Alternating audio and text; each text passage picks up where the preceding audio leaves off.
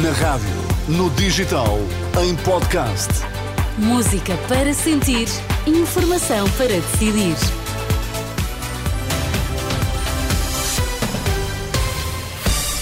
E está tudo a postos para as notícias das três com o Vítor Mosquita. Quais são agora os destaques, Vítor? O pão vai ficar mais caro no próximo ano devido aos custos de produção. José Sócrates considera declarações de Passos Coelho um ataque político disfarçado de reflexão. As notícias das três, edição de Vítor Mosquita. O preço do pão vai voltar a subir no próximo ano. Em causa estão os aumentos dos custos de produção. É uma indicação deixada à agência Lusa pela Associação do Comércio e da Indústria da Panificação. Além do preço das matérias-primas, os custos com os salários têm penalizado o setor, que assinala também dificuldade em contratar mão de obra. O Infarmed alerta para constrangimentos no abastecimento de medicamentos para o tratamento da perturbação de hiperatividade e déficit de atenção. A Autoridade Nacional do Medicamento apela aos profissionais de saúde e distribuidores para fazerem uma gestão criteriosa dos estoques disponíveis. Aos doentes, o Infarmed pede que apenas adquiram os medicamentos quando necessário, para que as pequenas quantidades existentes possam ser distribuídas por todos os que delas necessitam. Estamos para ver quem fez má figura, se António Costa, se o Primeiro-Ministro, se a oposição. É a dúvida do ex-Primeiro-Ministro José Sócrates sobre as palavras de outro ex-Primeiro-Ministro, Passos Coelho, que esta manhã afirmou que António Costa se demitiu por indecente e má figura.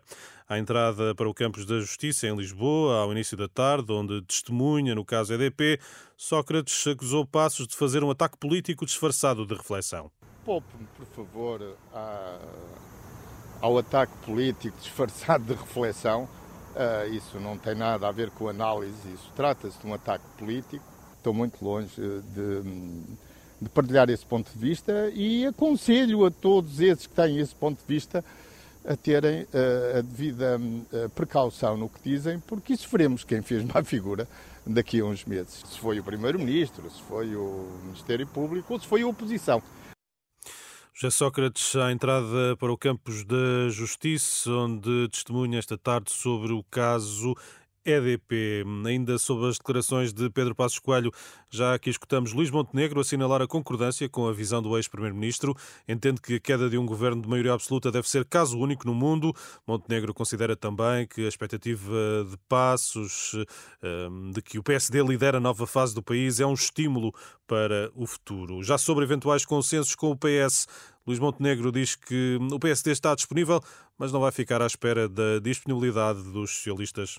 Nós estamos disponíveis para fazer consensos, mas nós não vamos viver à, à, espera do consenso. Nós vamos governar, nós vamos transformar o país, nós vamos dar as respostas aos cidadãos que os cidadãos precisam. Eh, se o Partido Socialista estiver disponível, muito bem. Se não estiver disponível, fica para trás. Eh, o Partido Socialista ficar para trás também não é nenhum problema para o país. Pelo contrário, o Partido Socialista à frente é que deixa o país para trás. Luís Montenegro, esta manhã em Estarrej, o líder social-democrata valoriza o que diz serem as diferenças marcadas entre os dois partidos. A próxima edição da Feira do Livro de Lisboa vai realizar-se de 29 de maio a 16 de junho no Parque Eduardo VII. É um anúncio do presidente da Associação Portuguesa de Editores e Livreiros, a APEL. Pedro Sobral diz também, em declarações citadas pela agência Lusa, que estuda, juntamente com a autarquia lisboeta, a possibilidade de aumentar o número de pavilhões. Muito bem, Vitor. Eh, até amanhã. Até amanhã, é? Sónia. marcado para amanhã. Claro que as, as notícias estão uh, constantemente a ser atualizadas, quer no site, quer na aplicação da Renascença.